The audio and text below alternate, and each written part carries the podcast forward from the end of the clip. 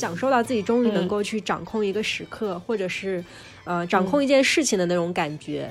那其实春节为什么逐渐淡出了我们的就是生活重心，可能也是这个原因。感觉节日的设定就是为了找一个理由让大家聚在一起，为了聚，所以才有了这些节日。嗯，它其实是一个，就是我们能够很明显的感知到，对，呃，固定的一个界限，从一年跨到新的一年。不管是不是过年吧，大家都要珍惜自己跟朋友、跟亲人见面的机会，跟吃饭的机会。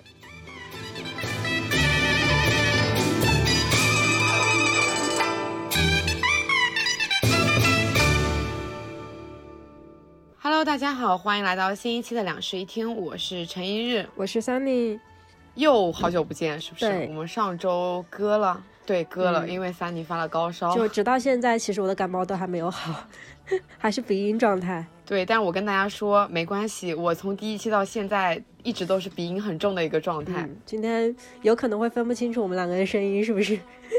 应该也不至于吧？我觉得我们俩声音还是依然很好分、啊。但是之前有人评论里说听听不清楚我们两个谁是谁耶。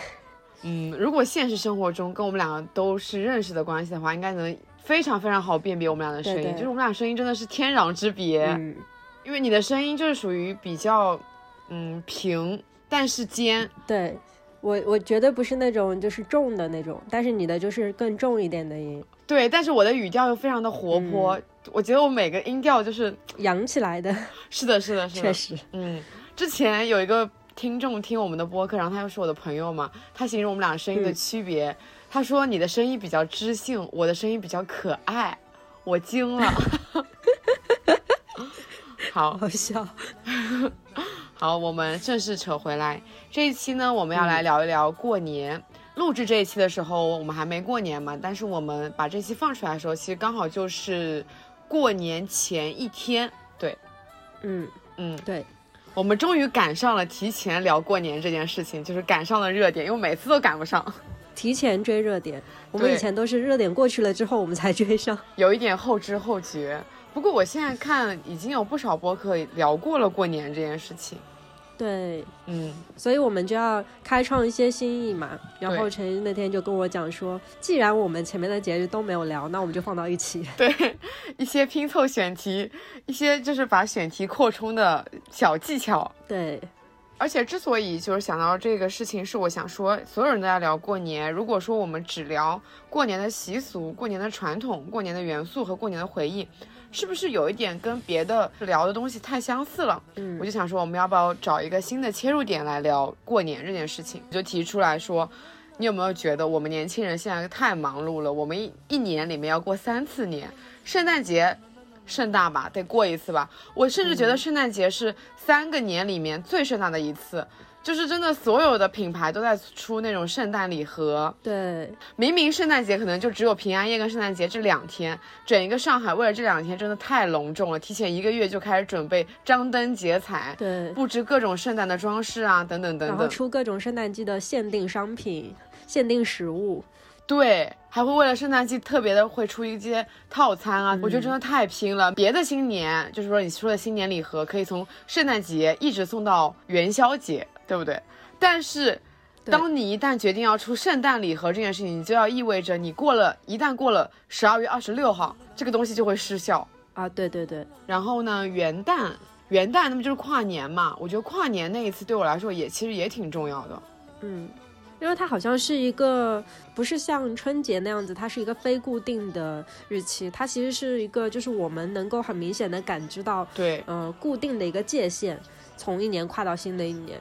就像说，我好像之前在跟我朋友聊这个事情的时候，我有聊到跟他讲说，我们新一代的年轻人好像更喜欢过自己阳历的生日，而不是阴历的生日，就是因为会选一个固定的日期，然后每一年一年是的我也觉得刻度感。嗯就是尤其是元旦，它放在那个从一年到另一年它的那个节点上面，它是以年为单位的，嗯，你就突然有了一种非常具体的具象的概念。对，因为我们过除夕就是从一个生肖到另一个生肖嘛，比如说从牛年到达了虎年，它是一种很抽象的概念。嗯，而且现在好像嗯我们也不讲生肖这个概念了，所以大家就不注重这个。那倒也没有，我觉得就是每一年所有的品牌也都非常的在生肖这件事情上面打磨。对，很努力。我今年已经收到了非常非常非常多跟虎年相关的那种礼盒啊、礼物啊、嗯设计啊等等等等。对，我属牛的嘛，嗯，我感觉去年我们牛年就没有那么努力啊，就是感觉都没有这么多可爱的周边。但是虎这个元素，它在前年也是啊，嗯，感觉就是嗯，老鼠更加太卷了。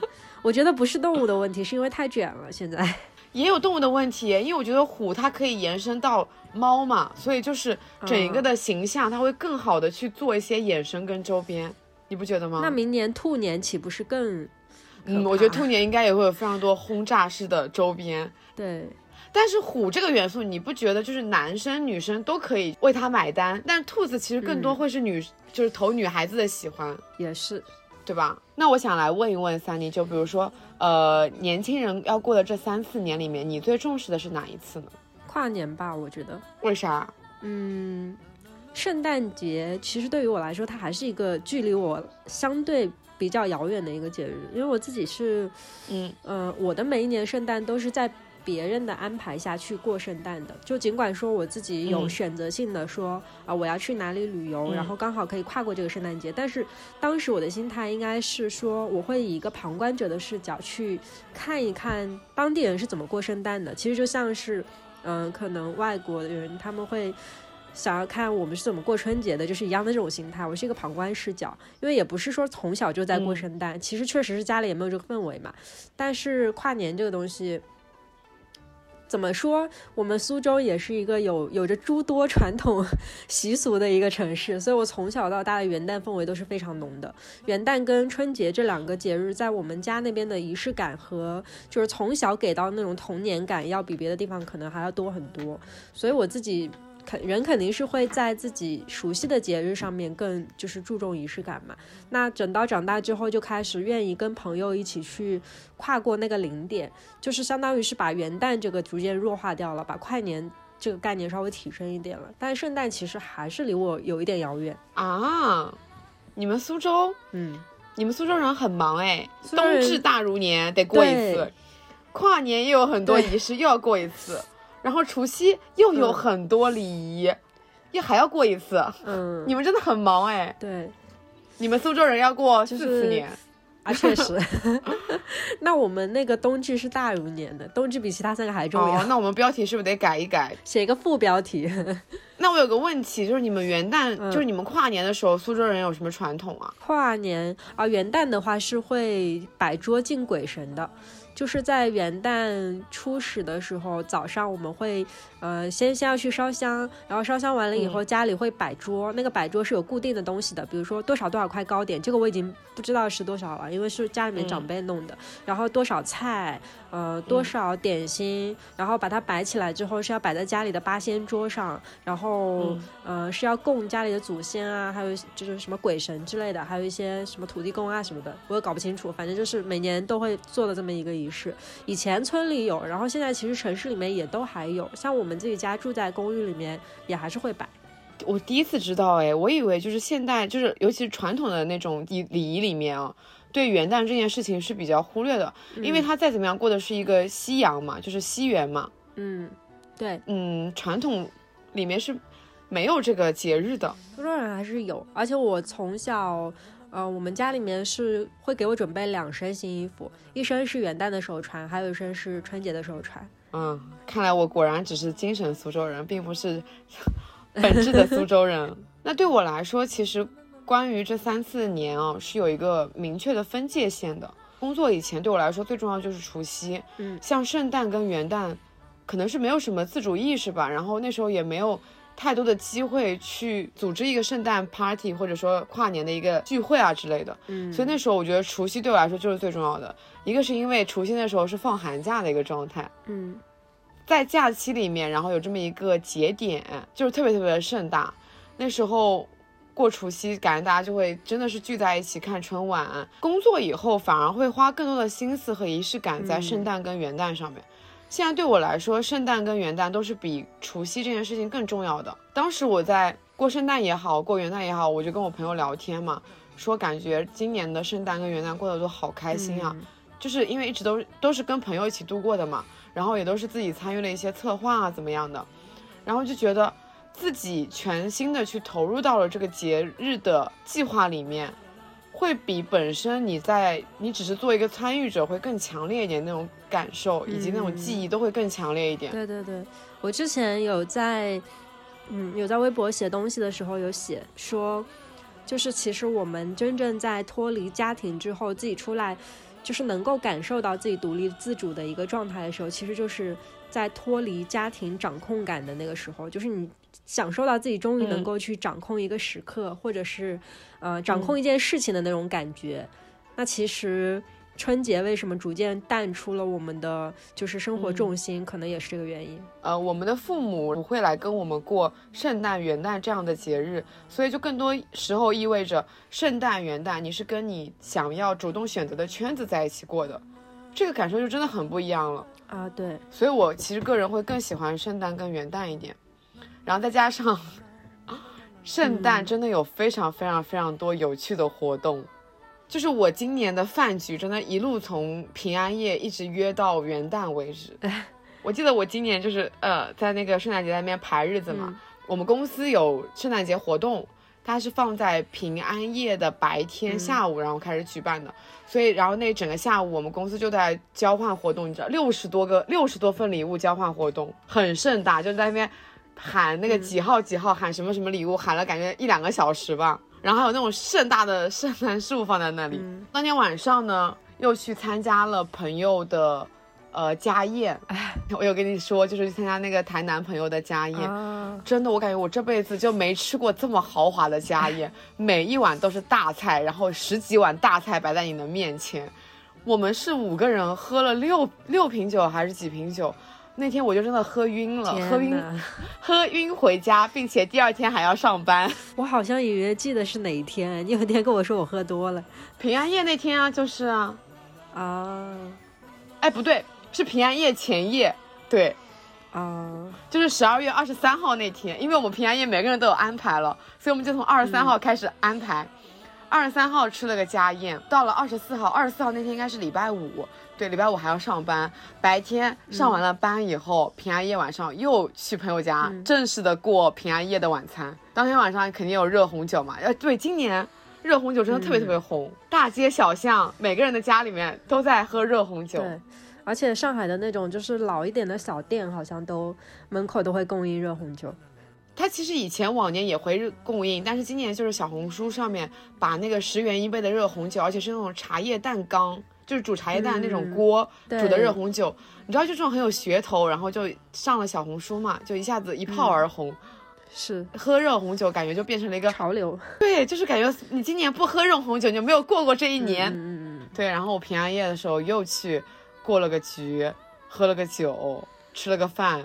到了圣诞当天，我又出门跟朋友吃了个饭，喝了个酒。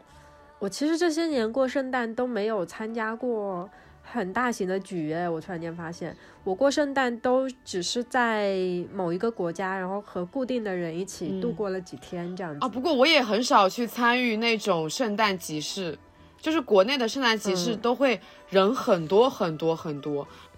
啊，对，然后今年元旦在那一期就是 Flash 里面也有聊到，就是我不是去了泉州过的嘛，但这其实应该是我第一次嗯去外地跨年。哎、以前有那种本身就比如说我那时候在台北，就是本身就在台北然后跨的年，嗯但是这一次就是我主动的去了外地，然后去想说我们商量着怎么啊，跨年。就是旅行跨年，对对对，是的，是的。突然想起来，那年在台北跨年还蛮有意思的，就是因为五月天每年都会举办跨年演唱会嘛。然后那年我是没有去参加那个跨年演唱会的，但他会有直播。然后我跟我朋友两个人就特别傻逼，然后把特地就是为了营造那个演唱会的氛围，把那个演唱会嘛打开，然后我们再特地把房间的灯是关掉的，然后两个人举着荧光棒在那边跟着直播大合唱。今年元旦就去了泉州嘛，我也就不重复再说一遍了。我就感觉今年这个跨年过得特别特别美好，尤其是有陌生人在那种街上，你一边放烟花，然后一边有不停的陌生人路过跟你说新年快乐那一刻，真的觉得哇，感觉这一定是非常非常好的一年。嗯我就会觉得，其实我喜欢过年这件事情，是不是就是喜欢大家聚在一起的感觉？假设我现在是一个人过圣诞，一个人过元旦，一个人过除夕，我觉得好像就没有那个味儿了。其实也还好，因为你知道我有一个好朋友在西安，然后你知道前一阵子西安封城了嘛？他是一个人过的圣诞和跨年，他好可怜，一个人在出租屋里面过的。但是他在呃跨年夜那天晚上的时候，给自己做了一顿很丰盛的饭，然后挨个给自己的好朋友打了电话。他还蛮开心的，哇，嗯，就很凄惨，但是又很快乐，这也是一种形式哦。哎，可是我觉得我自己好像没有办法一个人去过这些节日，感觉节日的设定就是为了找一个理由让大家聚在一起。嗯，你说除夕不就是设一个点，让大家所有人都可以放假回家，然后有些人可能一年才回一次家，就在这一年，大家全家人聚在一起，或者走亲访友。就是我觉得是为了聚，所以才有了这些节日。嗯，想到了隔壁的有台叫做杯弓蛇影，你知道吗？啊，我听过他们。他们有一个主理人，有一个品牌叫做小普酿造，然后小普酿造每年都会做一款酒，那个酒的名字就叫做聚，它的酒标就是那个春联的红纸上面写了一个手用毛笔写的聚字，感觉还蛮适合春节买回去给家人。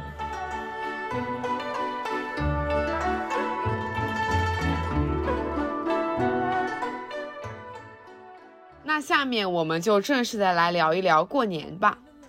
怎么了？到我的趴了是吗？所以你沉默了。对，没错，到你的到你的 part 了。因为，哎，谁不知道苏州人很讲究呢？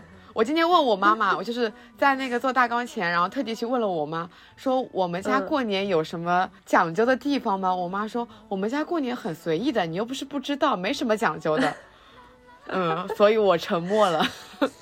但是好奇怪，我觉得江浙一带其实习俗应该是差不多的，为什么你们那边会这么随意呀？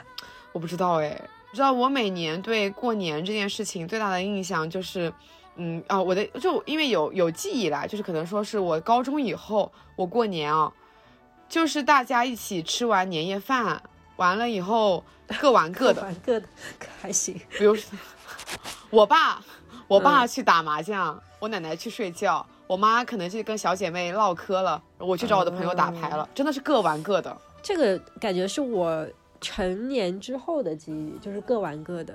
在我上高中之后，好像确实是这样的。但是我今天要讲的东西，基本上都集中在我生命的前面十几年，就真的是我童年里记忆那个很讲究的过春节。其实到后来也逐渐是淡化了的，但是在那个之前，还是给我造成了一些比较深的印象。嗯。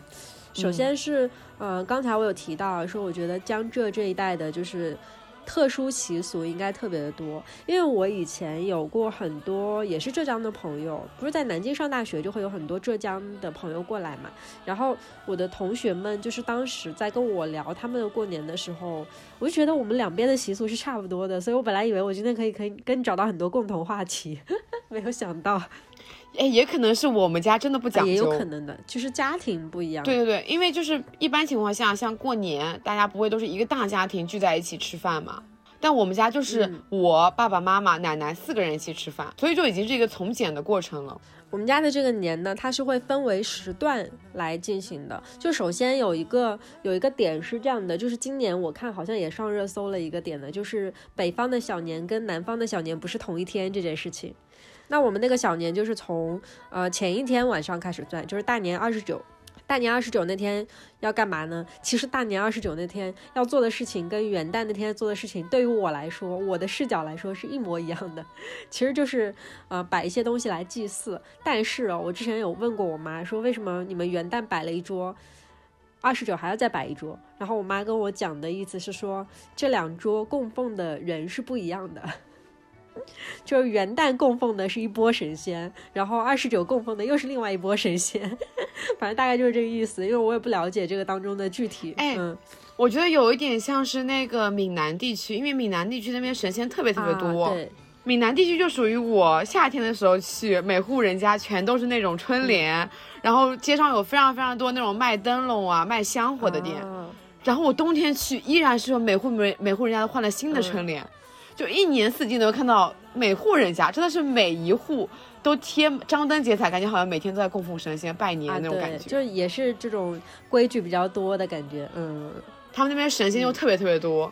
也是嗯供奉先祖鬼神嘛。那小年其实最主要的事情就是这一件，然后小年啊，通常来说摆的那种食物，就是摆桌上面的食物都是冷盘，就是这个冷盘它是可以放到大年三十晚上吃的。一般来说都是什么，就是什么酱鸡、酱鸭、熏鱼什么，就是这种东西，它是可以隔夜的嘛。所以我们大年三十的冷盘提前一天就准备好了。就是如果大年三十在自己家里面吃饭的话，我小时候就经常在大年二十九的时候偷吃。就偷吃酱鸡酱鸭，然后被我妈发现她，就会开始狂骂我，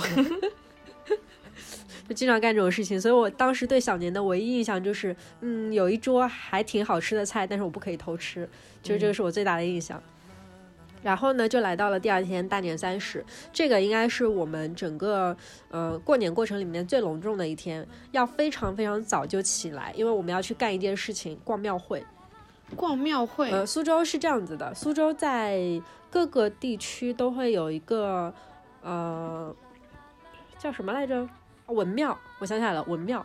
就是各个地方都有都有那种文庙，对，然后那个文文庙那个街区里面都会办庙会，就说是说庙会哦，其实就是跟赶集差不多的。这个市集里面呢，就平时是没有人的，但是在大年三十那天会有很多就是菜场里的那种呃爷爷奶奶挑着自己的那个扁担，然后放一个两个大箩筐，箩筐里面放着要卖的年货。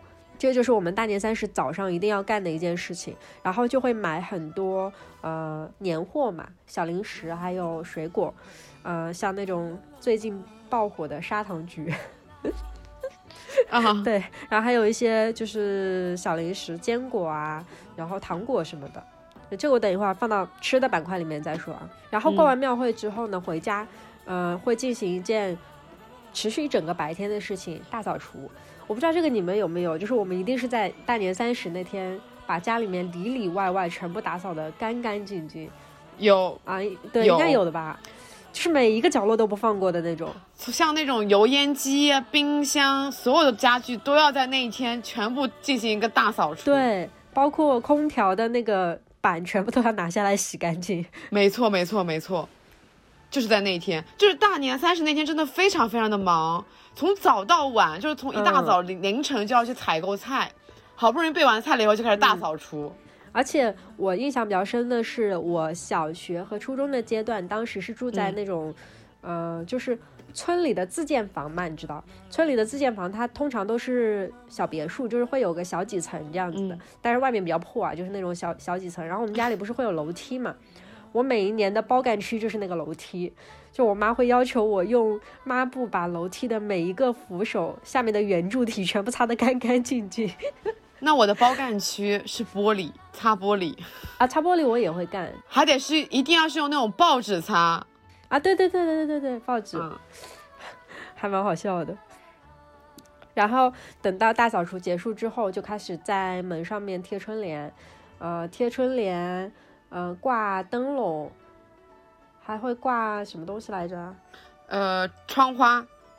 啊，对，贴窗花，福字，福字，呃，福字，反正就是家里面各个地方都得贴的红红的，然后还会挂那种，就是我小的时候会有那种很夸张的那种红色挂件，真的就是。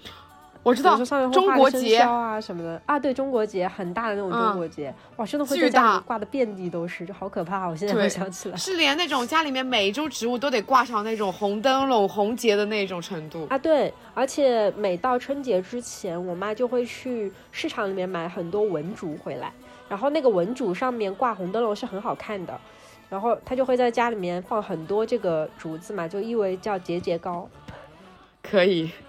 然后等到这些都结束了之后，就是吃年夜饭加守岁。那这个这个我们就等一下再讲了，因为全国各地肯定都有这一个流程嘛。嗯，接下来我要说的是苏州人的大年初一，太好笑了，真的有很多我觉得很莫名其妙的规矩。我这里挑几个我能够记得很清楚的来给大家讲，就是还有一些我记得不太清楚的，我就嗯带过一下。首先第一个，大年初一我们是不可以扫地的。为什么不能扫地呢？说如果我们大年初一扫地了，就有可能会把福气和财气全部都扫没，好离谱啊！然后这个很适合放在我们当时讲的鬼神的那一期。对对对。然后还有一个呢是不动剪刀。为什么不能动剪刀呢？就是说，如果我动了剪刀，我下一年里面可能就会有一整年的口舌之争。那我记得有一句话是什么？大年初嗯几不能剪头发，会死舅舅，呃，大年初应该是年初八之前都不可以剪头发，会死舅舅。正月里不能剪头发，哦，就很离不是年谱是这个正月里，正月里都不哦可以剪头发的。就是很离谱，这些奇怪的习俗 对，没有任何的依据。还有一个是不动菜刀。因为不嗯动菜刀是为什么呢？是说避免这一年里面给自己招惹杀身之祸。等一下，但是那么你们大年初一到底吃什么呢？连菜刀都不能动。我跟你讲，接下来这个重点就是我要说的。我每年非常的讨厌大年初一，因为这个也不能干，那个也不能干，吃的还是大年三十剩下的菜，真的很生气。每年初一的时候，我都会，呃，就是我们大年初一早上的时候是会吃年糕和那种小圆子的，这个是好苏州的那种。我们也是啊吃年糕，也是谐音梗，嗯 年年糕，对吧？对对对对对对对。除夕那一天就会睡得特别晚嘛，所以一般初一那一天我就会起得特别晚，嗯大概可能十一二点才会起来，所以年糕就是我的早午饭了。哦，那我我们家哦里面是不允许我大年初一晚起的，我们那天是要早起的，就统一的规矩也是要早起。可是大年初一一般都不用拜年吧，就是去空闲的一天。对不。用拜年，但是我们还是会要求早起，好的，反正就是有毕竟你这么一们有很多些规矩。奇怪的要求，对对对要求早起也不是很难了。嗯，然后就会吃一整天的剩菜剩饭，然后到了大年初二，好了，开始去别家拜年了，就又可以开始吃东西了。嗯 所以年初一那一嗯天，我一般都会觉得好无聊哦，就是很想尽快过去这样子。我们大年初一那一天还会，嗯、还会有个传统，就是会去嗯爬山。其实跟吃年糕是一样的寓意，就是想要来年登高。那我小时候应该是会哦被对，就是这个，就是很多，比如说，嗯，就是很多我们那边的习俗啊，是在大年三十那一天吃完年夜饭以后，是要连夜开车去那种寺庙里面拜佛的。嗯。对，但是因为我们家啊是对对对。有信基督教的嘛，所以我们就是不会，就是真的是一切从简。嗯，嗯，确实，就是嗯、呃我有听说过，我们村子里面会有些人家有这个习俗是要去烧头香的，头香就是在凌晨敬上的那个第一把香嘛。然后我们家也没有那么讲究，所以我们可能就年初一下午或者什么时候就挑一个对，人所以就刚不多的时刚你说到烧香嘛，就是去给那种祖先，是不是给祖先上坟之类的，嗯，是吗？但我们家就是完全没有这个传统。对。我们家就是直接，呃，一般情况下大年初一顶多吃个年糕，然后去爬个山。大年初一还挺多人爬山的。哦。大年初一应该也是我为数不多会爬山的时候。比起烧香，我更愿意去爬山。嗯，很累，真的好累。诸暨有座山叫做老鹰山，那个山就是在市区里面的，所以它其实可能没那么高，嗯但我感觉它应该也要爬个一两、嗯一个多小时啊，起码是要的。嗯太累了，爬上去还得爬下来。哦嗯 嗯，我大年初一还有个传统，就是这两年不是都在打那种春节档嘛，所以我一般会把春节档攒在大年初一这一天看完，就有可能一天看个两三部电影这样子。嗯，这就是你说的睡在电影院吗？因为你后面就没什么时间看电影了，后面要拜年什么的，啊，确实。就你就没什么时间看电影。但是春节档真的一年不如一年了耶。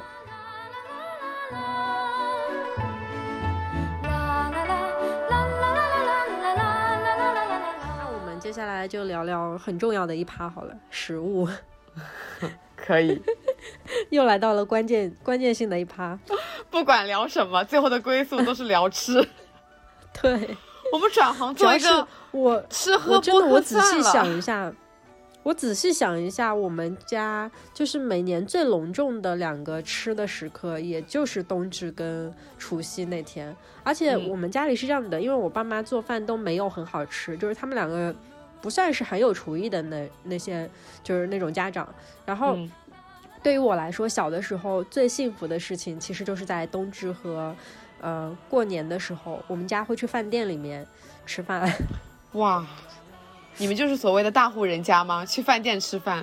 就是饭店的菜通常是会有讲究嘛，就是这个讲究就是呃苏式饭店嗯它一定会根据当地来给你做，就是只有除夕或者冬至需要的那种菜式和摆盘这样子。所以我其实每一年的菜都还蛮嗯固定的。我现在回想起来，就是我刚刚在整理大纲的时候，有特地去回想固定的菜，然后我发现我每年吃的菜其实都是一样的，但是那些菜几乎都是 冬季的时令菜，然后可能还搭上一些过年的元素啊什么的，这样子摆出来。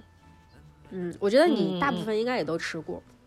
那当然了，精神苏州人呀。那我们首先来说，呃，凉菜。这个凉菜里面，我前面就当报菜名一样跟大家说，因为我觉得大家应该都吃过啊，熏鱼、酱鸡、酱鸭、桂花糖藕，我都吃过。对吧？你都吃过吧？啊，这个应该是江浙比较，我觉得比较出名的菜了，而且可能全国各地都有。然后我接下来要说的这个东西是一个连你都没有吃过的东西——白切羊肝。这个东西的渊源其实是这样子的，我小的时候是没有吃过的，因为我们家呃老家它不是在太湖边的，我们老家是离太湖大概还要有五六公里的一个村子。然后呢，在我嗯、在我大概上完小学之后，我们家里面有一个亲戚，是从呃是从太湖边的村子里面嫁到我们家。然后呢，后面我们不是一个家族会一起吃年夜饭嘛？他就会从他的家里面去带、呃凉菜过来，然后呢会带一个很特殊的凉菜，是东山那边卖的比较好吃的一个东西，叫就是羊肝。因为藏书其实就是在东山那一块嘛，太湖那一带，然后他们家离藏藏书特别的近，所以他就每年都会买这个白切羊肝来。那个羊肝哦，其实它跟我觉得跟鹅肝的口感还蛮像的，就是很细腻，然后有一股就是那种肝的那种浓厚味，但是它一点都不腥。然后这个羊肝也是要蘸那种呃油醋。就类似油醋汁里面加一点蒜那种汁来吃的，很清甜，就是不是那种大家想象的那种干的那种厚重味，我感觉是那种相对更清甜一点的、细腻一点的干的味道。我好奇它是怎么处理的诶，好像也只是白水焯一下，白切嘛，我感觉应该不会有很复杂的工艺，嗯因为藏书的羊肉很好嘛，羊肉它自己本身也不腥，那肝估计也腥不到哪里去。嗯，嗯，有点想试一下。我们今年团建去东山吧。而东山有很多漂亮民宿，还有好吃的水果，确实可以吃。对，东山的水果像什么水蜜桃，然后还有枇杷都很有名。东山的湖鲜也很好，因为它就临着太湖，嗯所以我们挑个不错的季节去东山吧。你知道东山有段时间在小红书上被称为苏州也有小镰仓了，我真的很讨厌这个话题，因为它那个盐湖的，它盐湖的那个公路就很像镰仓。确实。好，转嗯回来，然后我们的凉菜基本上就这些差不多了，其他的话我觉得就是一些各地都会吃到的，什么凉拌菠菜啊，什么花生米之类的，就是呃全国各地都有的啦，那我就不说了。然后到热菜。我觉得苏州的热菜真的还蛮讲究的，就是每一道说出来可能都不是所有人都能听过的那种菜式。对，对，首先第一道是腌都鲜，这个你应该知道，上海很有名。对，腌腌笃鲜是上海跟苏州都蛮出名的一个菜式，我我都不知道这个是沪菜还是苏式菜，就是我也搞不清楚它来源是哪里，但做法是一样的，就是它是用呃鲜的竹笋、冬笋，然后加上腌的咸肉，加上排骨，嗯、我们那里可能还会放一些冬瓜和毛豆，就是这种特别时令的菜放到一起，然后做成一道汤，就叫腌笃鲜。具体为什么会叫这个名字，我有点忘了。我记得好像是跟苏苏州话里的、这个，我大胆的揣测，腌应该是嗯。指它里面用到了那个对咸肉。咸肉，然后都我觉得应该是嗯方言，因为我记得呃苏州有一个唐州哦的名字就叫都都什么州，唐州是不是？对对那个唐州它是这样子的，啊它是一个它是一个童谣，然后那个童谣呢是怎么唱的呢？是叫哆哆哆毛党哆，嗯，它那个哆其实是就是汤滚开的声音，然后呃糖粥滚开的时候，对，那个就叫哆哦，它是个形容词。啊，所以我觉得腌笃鲜这个应该就是这样子，鲜就是指它很鲜嘛？嗯，对，指汤很鲜，应该就是这么来的。哇，我就这么给这个词赋予了一个我自己瞎 揣测的意思。但我印象当中好像是跟苏州话的谐音相关的，哎，嗯记不得了。嗯然后这个腌笃鲜，像我们家里面不是我刚才说我爸妈不太会做饭嘛，其实就是连我爸妈这种不太会做饭的，包括我本人都是可以做出来的一道菜，因为它基本上不加处理，只要你买好就是还不错的食材，你就能做出嗯、呃很香的这么一道菜。我觉得它的点睛之笔是在于那个咸肉和鲜肉放在一起煮，哇，真是绝了！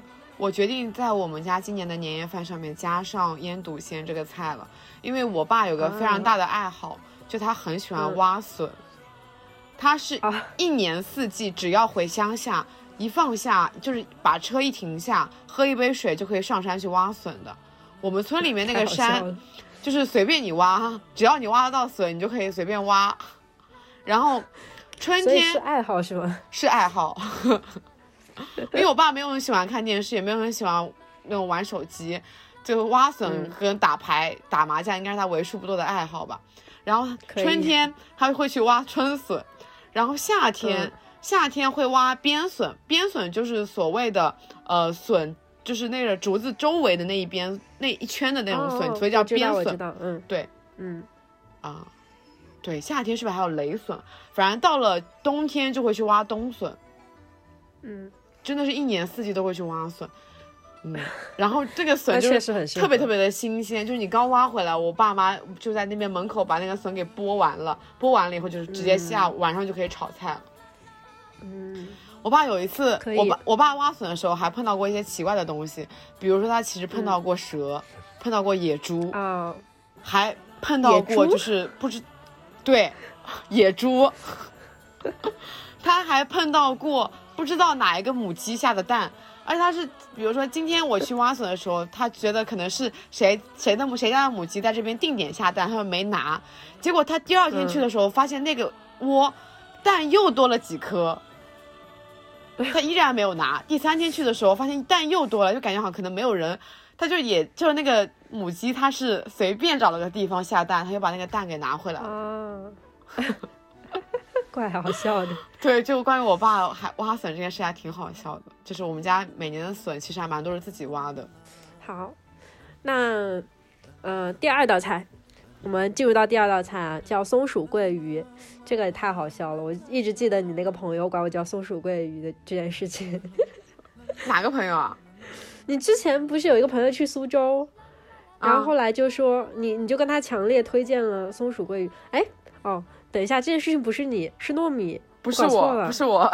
是糯米，是糯米，对不起，是糯米的朋友，糯米的朋友一直管我叫松鼠桂鱼。这把我们重新来啊。好，我们说到第二道菜，呃，叫松鼠桂鱼，这你肯定吃过，就之前出差来苏州的话，应该吃过不少。其实松鼠桂鱼做法还蛮统一的，我吃过很多家就是苏式菜馆里面做的，就是它除了酸甜的那个比例会有一点不一样，其他的做法都是一样的。就是嗯、先把桂鱼的肉去切那个井字花刀，然后把它肉都切成那种鳞片状，一片片立起来的，然后再去沾淀粉，沾完了淀粉之后再去油炸，它就会把那个桂鱼呃桂鱼的那个肉炸成一块一块的，这样子放在上面，就很像那种竖起来的红烧肉那样子，再在上面去淋一勺番茄酱汁。然后整条鱼放上去，看着就很像松鼠，所以取名叫松鼠桂鱼。但其实我从我一直都没有觉得它哪里像松鼠耶。呃，我知道它为什么像松鼠，嗯，因为它是一条炸开的尾巴，你不觉得吗？很像松鼠的尾巴。我现在就来查一下它为什么叫松鼠桂鱼。啊，但是我说实话啊，我也没有很喜欢吃这道菜，因为因为真正的能把这道菜做好的，我觉得很少。你你其实无非你说白了，这道菜它就是一个鱼肉裹了淀粉，然后炸了一下的东西嘛，对吧？它有什么？它其实主要体现的就是刀工。它真正在口感上面做的很好吃的，我觉得是非常少的。而且它是一个只要就是大家吃到吃吃这道菜可能都会动作比较慢，你懂吗？但它是一个只要一旦冷却了就会变得味道下降很多的一个菜。它只有刚刚出炉的那一刻是非常好吃的，就是要趁热吃那个油炸的东西的一道理是一样的。嗯，确实，这倒也是。嗯而且我觉得这也是为什么，就是松鼠桂鱼通常都只会出现在饭店的年夜饭里，好像很少有自己家里面会做这个。一方面是很复杂，然后其次是凉了之后就不好吃了。嗯，这么说着我就找到了为什么它叫松鼠桂鱼，其实跟我说的说法是一样的，它其实就是 长得像，松鼠尾巴是吗？它是头昂尾巴翘，就很像松鼠一样。然后中间弓起来，你这么说的话，确实，虽然还是很牵强，就比较但确实。牵强，对，就比较牵强，肯定是从嗯形态上面像松鼠。下一个菜是藏书羊肉汤，这也是我们之前冬季的那个时候对讲过的。因为呃，藏书羊肉是我感觉是全苏州家里面都会做的一个菜，因为到冬天的时候，藏书羊肉就会无限的向苏州各大的那个菜市场供货嘛，所以大家就都能嗯买到。然后回去自己煮汤，那个汤里面是连浮沫都没有的那种，就是很干净，然后很好喝，嗯也非常简单。嗯然后，呃，下一道菜是红烧蹄膀或者是酱方，我们那边会吃嗯酱方更多一点。你知道酱方是什么吧？我知道，就是嗯，苏州不是一年要吃四块肉吗？到了冬天就是酱方。酱方其实有点类似于红烧肉，嗯但是它会比红烧肉更加软烂，而且选的部位也不太一样。嗯，然后红烧蹄膀应该是全国都有的一道菜吧，我觉得。但红烧蹄膀哦，我后来仔细的回想一下，我们过年通常还是会吃那个酱方。红烧蹄膀是会在什么时候出现呢？就是呃吃席的时候，特别结婚的时候，哦好像就不吃酱方了，哦就吃蹄方。我不知道为什么，反正就是苏州会有这么一个区别在。好像苏州在冬至的时候也会吃酱方吧？对，都是酱方。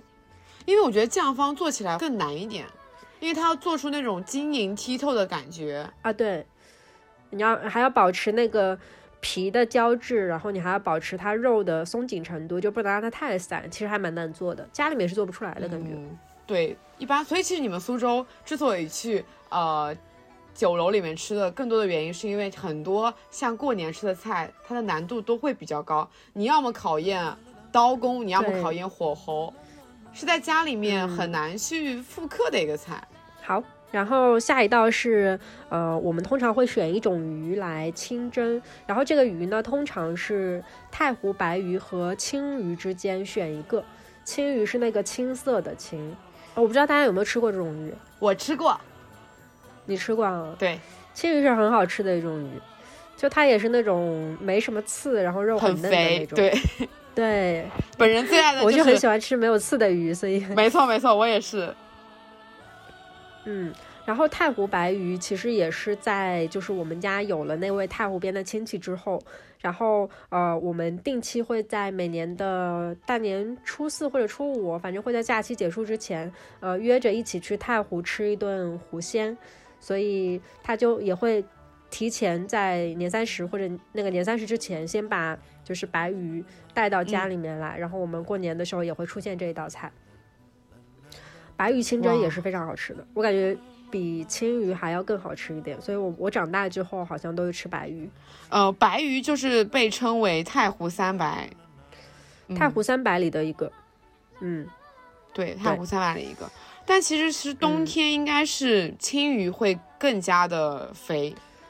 白鱼应该是秋冬交际的时候，我记得就是当时我去苏州的时候，就冬天的时候去苏州的时候，苏州有一个非常有名的酒楼叫做新飓风酒楼酒家新飓风。哦对啊、哦，他们会把就是青鱼分成好几种做法，有一个做法让我印象非常的深刻，呃，叫做甩水。你知道甩水是什么部位吗？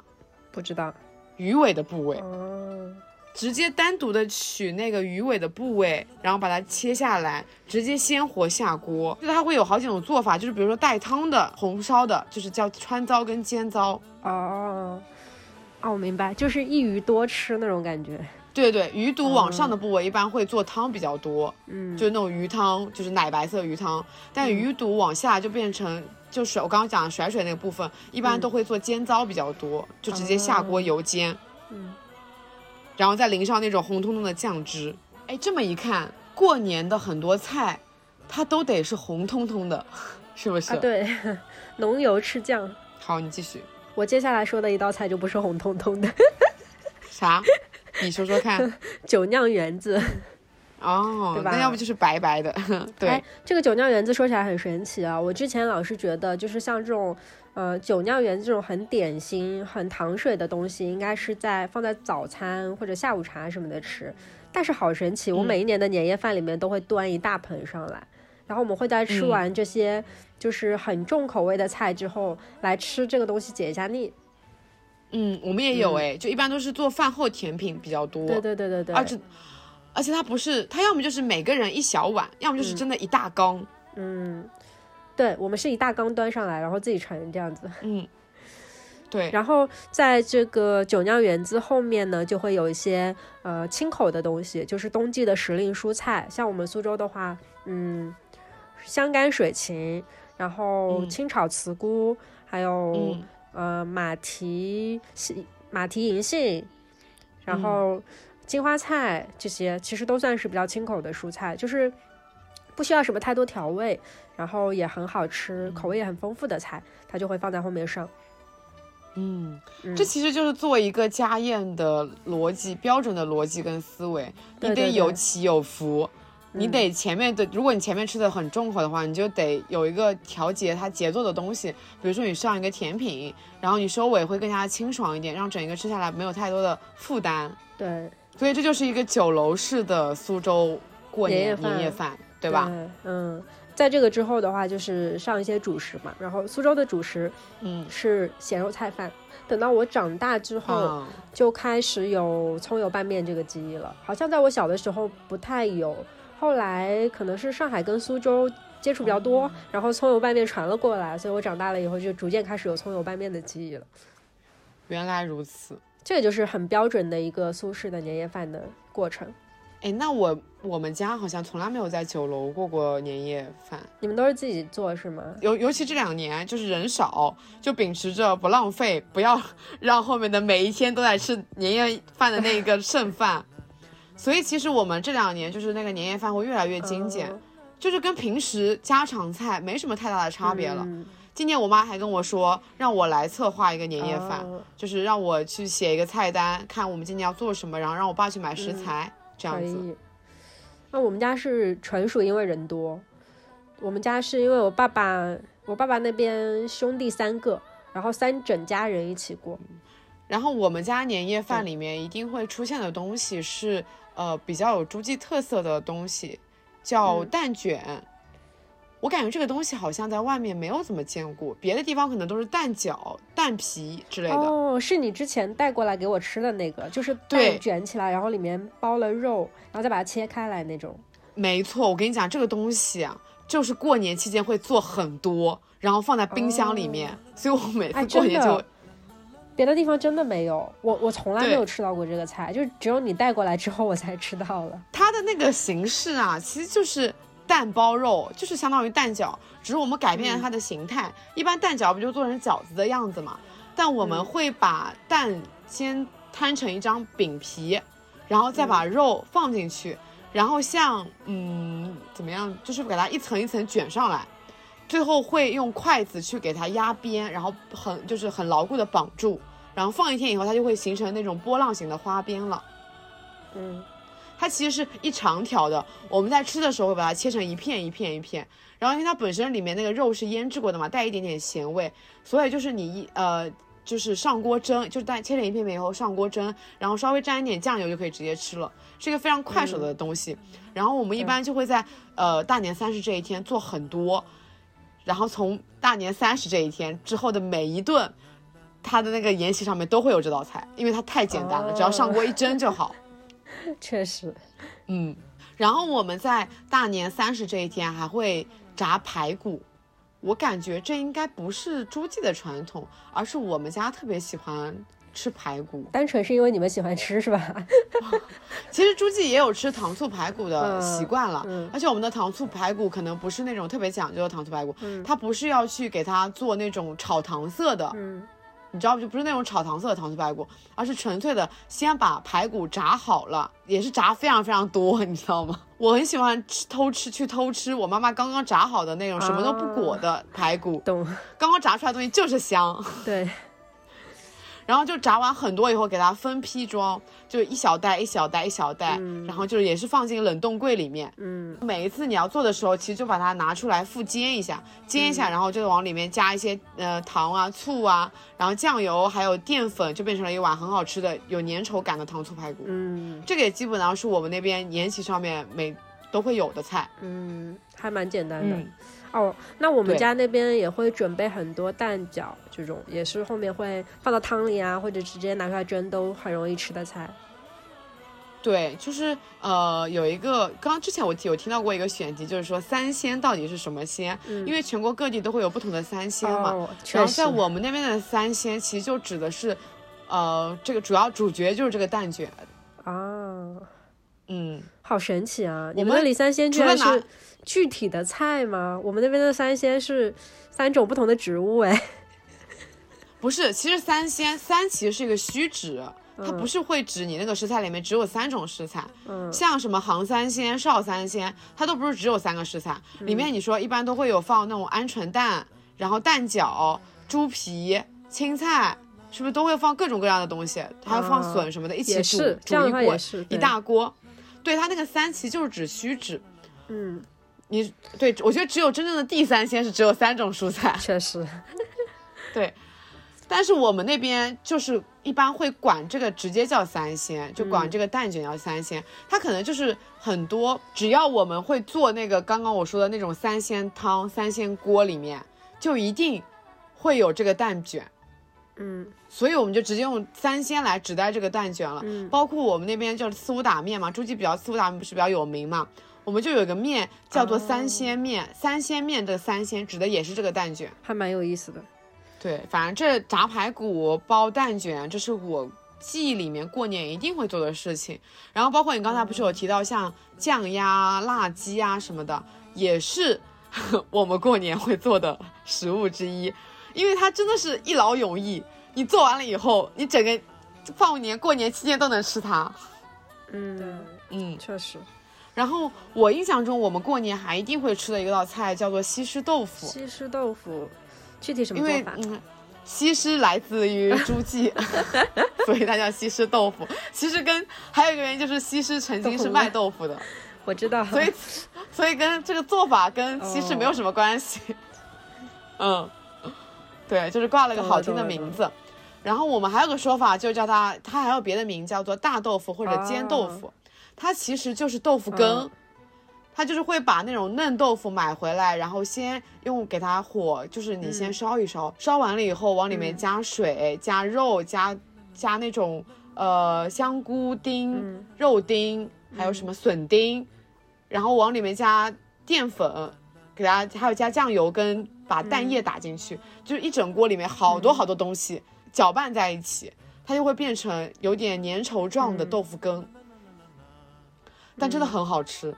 你要想一想，里面加的所有的东西都是带有鲜味的，确实，笋丁有鲜味，然后你那个香菇丁也是有鲜味的，然后粘稠加淀粉是增加了它那个口感，加蛋也是，就是让它会有一那种相当于蛋花汤嘛。然后那个豆腐就是又烫但是又上瘾，我超级喜欢拿这个菜拿来拌饭，但我每次拿拿它来拌饭都会被我妈说就是吃相很丑啊。像这个煎豆腐就是属于我们不管是过年也好像平时的喜丧宴也好都会有的一个菜，而且它要么就是开头就会上，要么就是压轴菜。嗯，我们过年要吃的食物差不多就这些吧。啊，我们其实也差不多。我剩下还写了一些我们这边的小吃，就是糖果什么的。嗯，那我感觉应该也是，就是大家各地都有，但可能会做法不太一样的。比如核桃，然后柿饼，还有鲜的那种马蹄，叫我们那边叫荸荠这个东西，就是直接我们都不吃哎，啊，那个我们都都都直接剥开来吃，什么都不吃吗？对我感觉我们过年放的最多的应该是冬枣。啊？那枣我们家不嗯吃，我们那吃还有干干的那个棱角，干的那种棱角哦，不是不，是那种我们好像过年都不怎么吃嗯这些东西。然后糖瓜、糖饼、江米竹节糕、嗯关东糖，就好多。啊、嗯，每年的年货真的，嗯，就是 有一些陌生。嗯，那个江米竹节糕你可以试试，反正还挺好吃的，也是种类似膨化食品的东西吧。反正你可以过来买买嗯看。哦，那我们会做那个，嗯，像爆米花一样的去把那个年糕给爆了。啊，对对对对对，就是有很多啊这样子的食品，我们那边也有。对，炸年糕。然后我们桌上最，我们过年就是整个桌上最多的应该是坚果，哎，嗯，像花生、瓜子、山核桃这种不用说，肯定大家都会做，大概大家都会放很多吧。嗯我每年最喜欢的是腰果和开心果，我超喜欢吃开心果。可以。还有就是像腰果这个都是我妈会买那种生腰果回来，直接啊，自自己油炸是吗？嗯，自己炸应该很好吃。对自己炸，真的超级超级超级香。嗯，对，然后还有一个坚果是也是诸暨的特产，叫香榧，哦，我吃过这个它东西。应该是我跟你讲，绍兴特产，因为嵊州那边也有我。跟你讲，这个东西非常神奇，我不知道大家有没有吃过。嗯这个香榧是我在上大学的时候，我一个浙江同学带给我的。我第一口吃的时候完全不嗯能接受这个味道，但是我后面越吃越喜欢，为为什么你不能接受、啊？我觉得它有一股很香哎，它奇怪的，味道，就是它有一股，它真的名副其实香榧，它真的很香。但是它有一股类似于那种，就是，呃。我说不清楚是什么味道，反正就是有一股奇怪的土地的那种味道，就是平常坚果里吃不到的味道。我知道怎么形容那个味道了，它应该是一种草本味，有一嗯点像是那个松树的味道，是不是？啊，对对对对，对，它的草本味非常非常的重。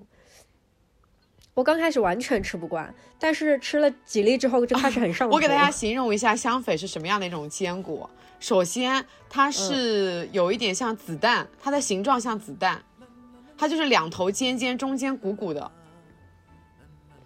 就很像扁杏仁嘛，就杏仁，有一点不像哎号的，杏仁，因为杏仁它是扁的，但是香榧它是整一个鼓起来的，哦，鼓起来的，但是形状其实差不多。它有一点像是。那个杏仁的核，我觉得。就是就是就是两头是尖尖的，中间鼓起来的。然后它的吃法呢，嗯。呃，是这就 是这样子，你要先把中间鼓起来的那个地方咬开，就是咬一下，然后它就它不就会分成左右两边了嘛？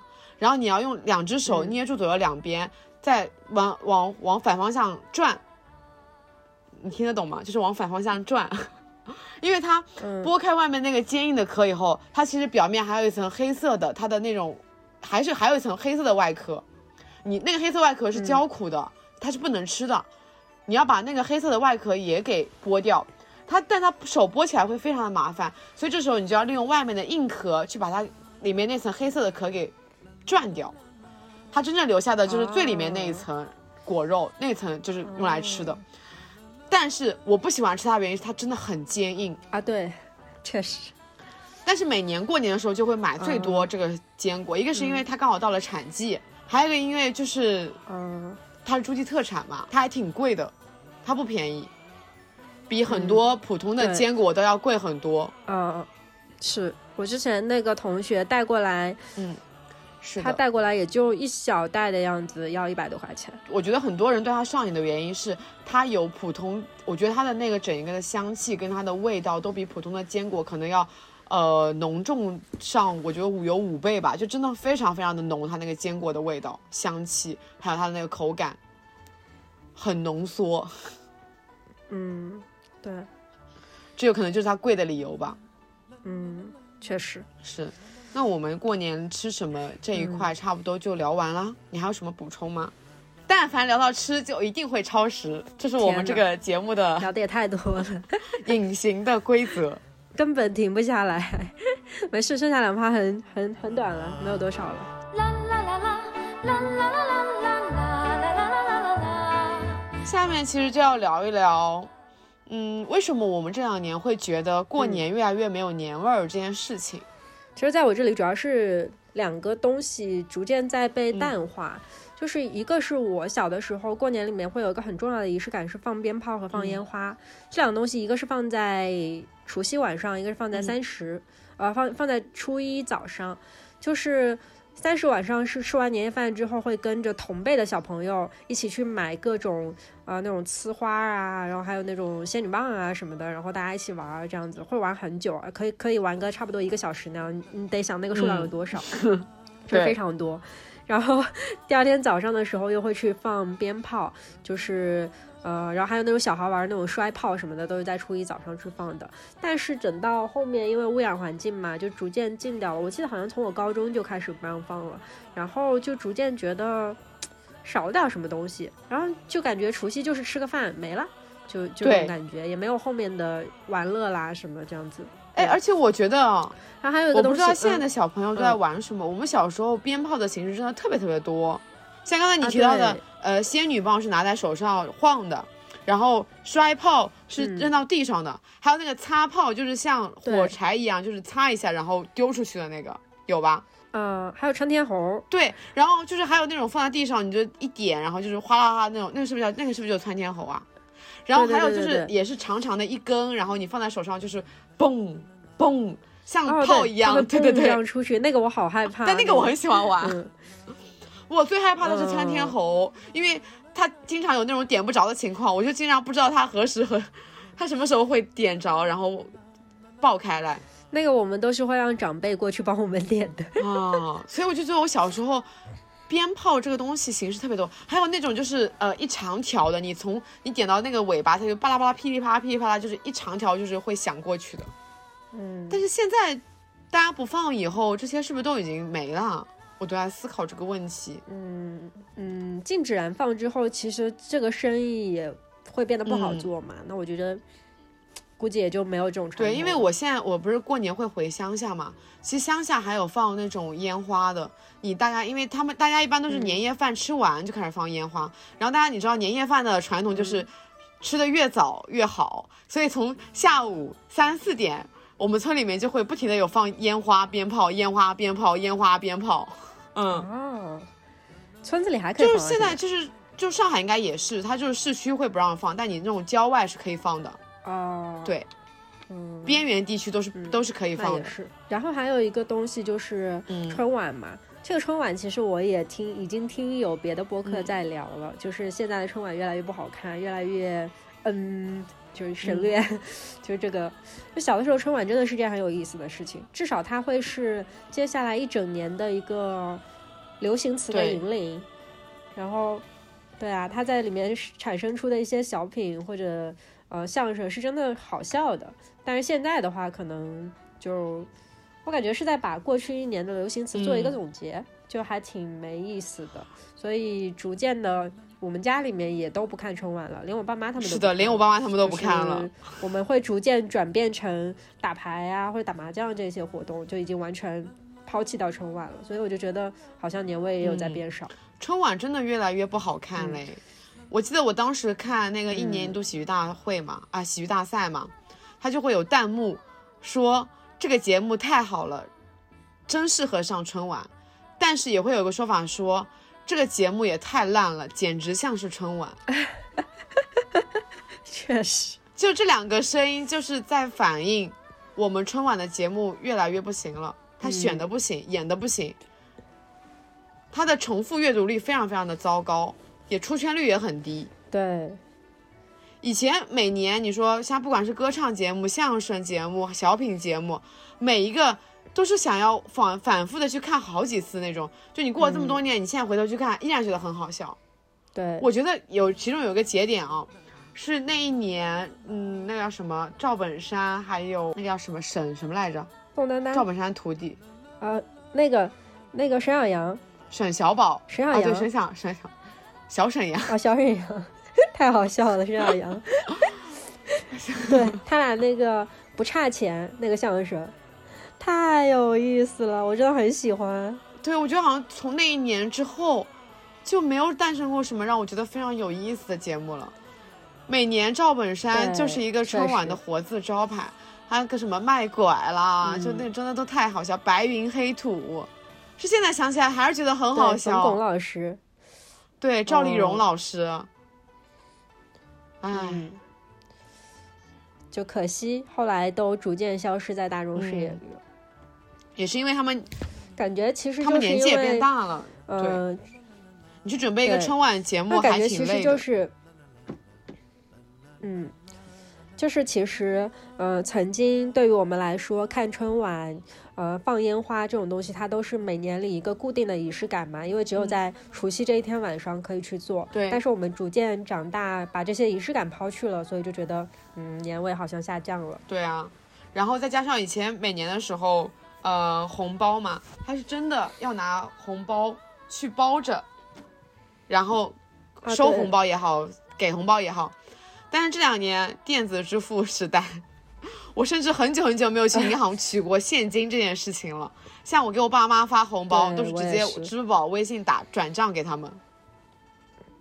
只有像嗯给我奶奶发红包这样子，我会跟我妈妈要现金，然后再把钱呃转给我妈，然后再郑重其事的包个嗯红包给我爸，给我那个给我奶奶。所以其实你要想，过年的很多东西，它都意味着是一个传统。当现代文明越来越进步、越来越发展的现在，就比如说电子支付代替了像现金支付这样的一个很多嗯现代化东西，就会代替传统的一些习俗。所以这也就是导致为什么越来越没有年味的一个原因。我刚才还想讲说，呃，还有个原因，我觉得我对于我来说越来越没有年味了，就是呃，以前可能会嗯大张旗鼓的去倒倒腾那个一大锅菜，然后呃做那种宴席什么的。但这两年感觉好像就是也会把嗯这件事情做一个简化。嗯，哦，简化了。对嗯那其实就跟家常日常的生活没有什么状，没有什么，区别了。其实就是有那么一个过年的名义而已，大家其实还是在过一个比较平常的日嗯子。那我最后来讲一个讲一个我比较印象深刻的过年回嗯忆好了，就跟传统里面完全不一样的，也算是我成年之后啊、我觉得唯一一次我有在郑重其事的过嗯年吧。呃，是在我 大三的时候去波士顿嗯交换，然后和我留学的同学一起过年。那个时候其实，嗯，因为交换的时间没有很嗯长嘛，交换的时间其实也不是说真的思乡之情达到了那么一个很浓切的氛围。前提是说我们在大概过年的前一周，呃，去唐人街玩的时候，发现唐人街上面有很多很有年味的嗯东西，就是。在我成人之后，就特别是我上了高中嗯之后啊，我应该就没有见过那么中国年氛围的一条 街，就是它很夸张，它会把所有的元素全部都堆嗯接上去，然后就会让你觉得哇，好隆重。那当时我们学校的留学生就决定说要一起去过一个就是过年的这个 party，然后他在学校的官网上面发布了这么一个呃动态，就是召集华人在那个论坛里面召集全学校的华人一起过年。然后我们搞了一个学校的礼堂，就学校真的还让我们做这件事情，我觉得也是很神奇。嗯然后呃，当天当天晚上的时候是，呃，因为我们那个时差是没有办法看春晚的嘛，我们时差的话看春晚是在十一点，嗯，啊，我忘记了，反正就东历时东东历时那个时候是看不了嗯春晚的，在上午。然后呢，呃，晚上的时候我们抛去看春晚这个环节啊，就大家会自行的去组织包饺子，然后做汤圆，然后还有做那种就是家里的年夜饭，全国各地的菜这样子，然后拼成一个长长的桌子。因为我们当百家饭的感时觉 BU 的留学生。对，BU 的华人还挺多的，我记得我们那一天晚上参加 party 可能要有三四十个人，真的很多，场面一度非常的混乱，但是很好玩。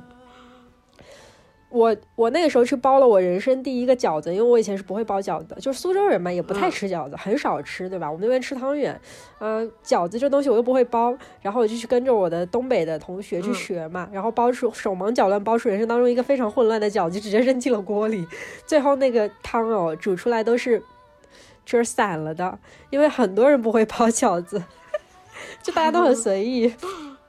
煮了一锅肉汤出来，然后所有人都还吃的很开心，呃，就是一个非常混乱的包饺子现场。然后呢，我们还在白天的时候，就下午去那个唐人街，我我现在都还记得那家店，呃，它是一家卖鲜鸡的店。那个店呢，它是唯一一家，应该真的是全波士顿唯一一家卖那种新鲜、刚刚杀好的鸡的那种店。因为正常来说，美国人吃鸡是吃那种冷冻柜、冷冻柜里拿出来的鸡嘛，他们不会去买那种鲜切的鸡。但鲜切的鸡真的很好吃，所以我们就会特地去买那个鲜鸡店的那个鸡，然后回来做各种鸡的不同做法，白斩鸡啊，然后什么红烧鸡翅啊，什么就做了各种不同的做法，把那个鸡一鸡多吃。我印象好深刻，然后那个鸡又很肥美，很好吃啊，就很棒。然后最特别的一点是什么？就是大家不仅做了我们自己家乡的菜，我们当时还买了十只波士顿大龙虾回来，中西结合啊！你们还超级豪气。因为我们当时那个就是宴席是大家一起 A A 的嘛，所以其实 A 下来那个波士顿龙虾差不多人均可能也就六七十块钱一只，就没有非常贵。因为一只它很重，非常的大，够大概三四个人吃，只要四五百块钱。然后我们就买回来，每人吃个一勺这样子嘛，所以就没有很多，一人的话可能也就六七十块钱，就很便宜。然后那个场面超级宏大，就中间摆了十只波士顿大龙虾，哇，我真是印象太深刻了。然后那天我们还在唐人街买了很多，就是春联啊、福字什么的，然后把那个整个空间都布置的很有年味儿。所以那个当下，我就突然觉得，好像曾经存在于童年里的某些记忆就又回来了。哎，这样子一想，会不会在国外的唐人街过年比在中国过年还要有气氛啊？这么说的话，也可能会，哦但其实，嗯，仔细想一下的话，在国外唐人街过年，其实就类似于我们在这里过圣诞哦，节，是。就是自己 选择了自己想要一起过年的人，然后去做了那么一件事情，对吧？那我其实成年以嗯后，我觉得过年回忆最深的应该是疫情刚刚爆发的那一年，就是二零嗯二零年初的那一年，因为我没有怎么在外地过过年，包括那一年就疫情爆发那年，嗯我也是回家过了年的。那时候疫情刚爆发嘛，就是所有人过年的回家的高铁上面全都是口罩紧紧的戴好，就是一一刻都不能摘下来。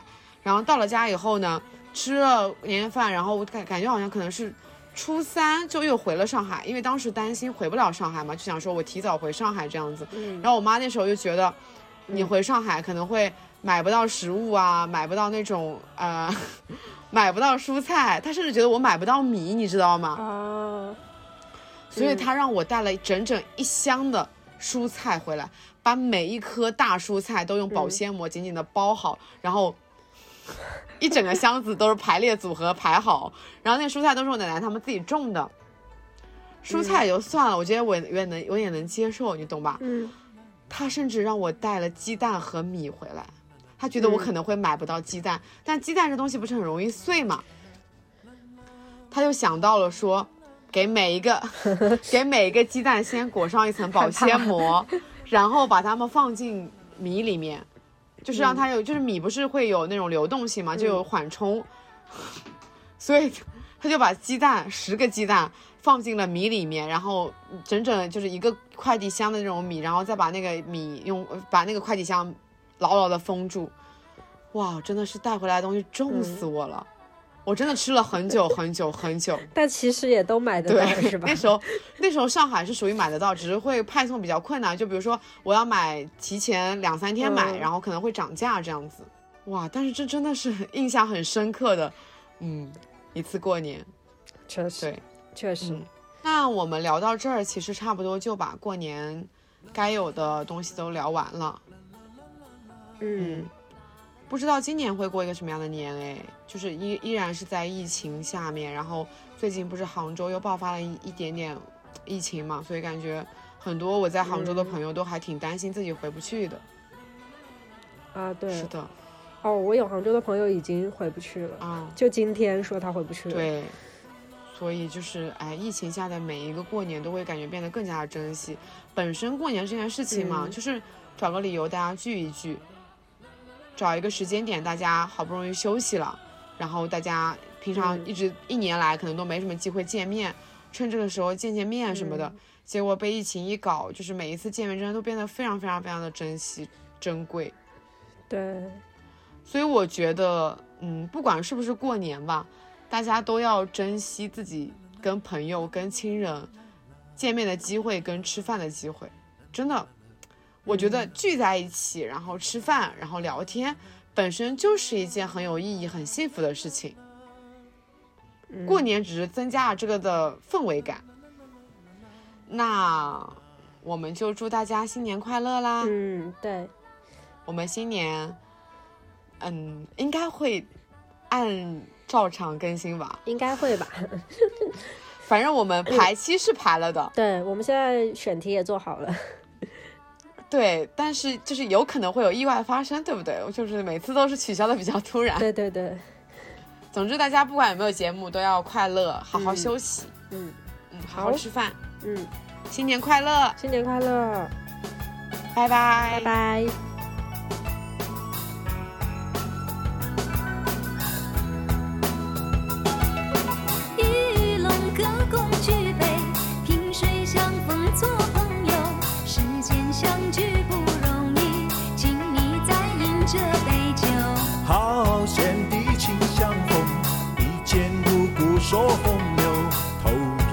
是好兄弟，今夜与你喝个够。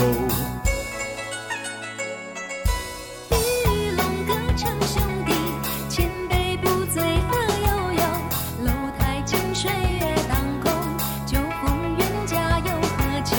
好险地喝一杯，人生梦醒再回首。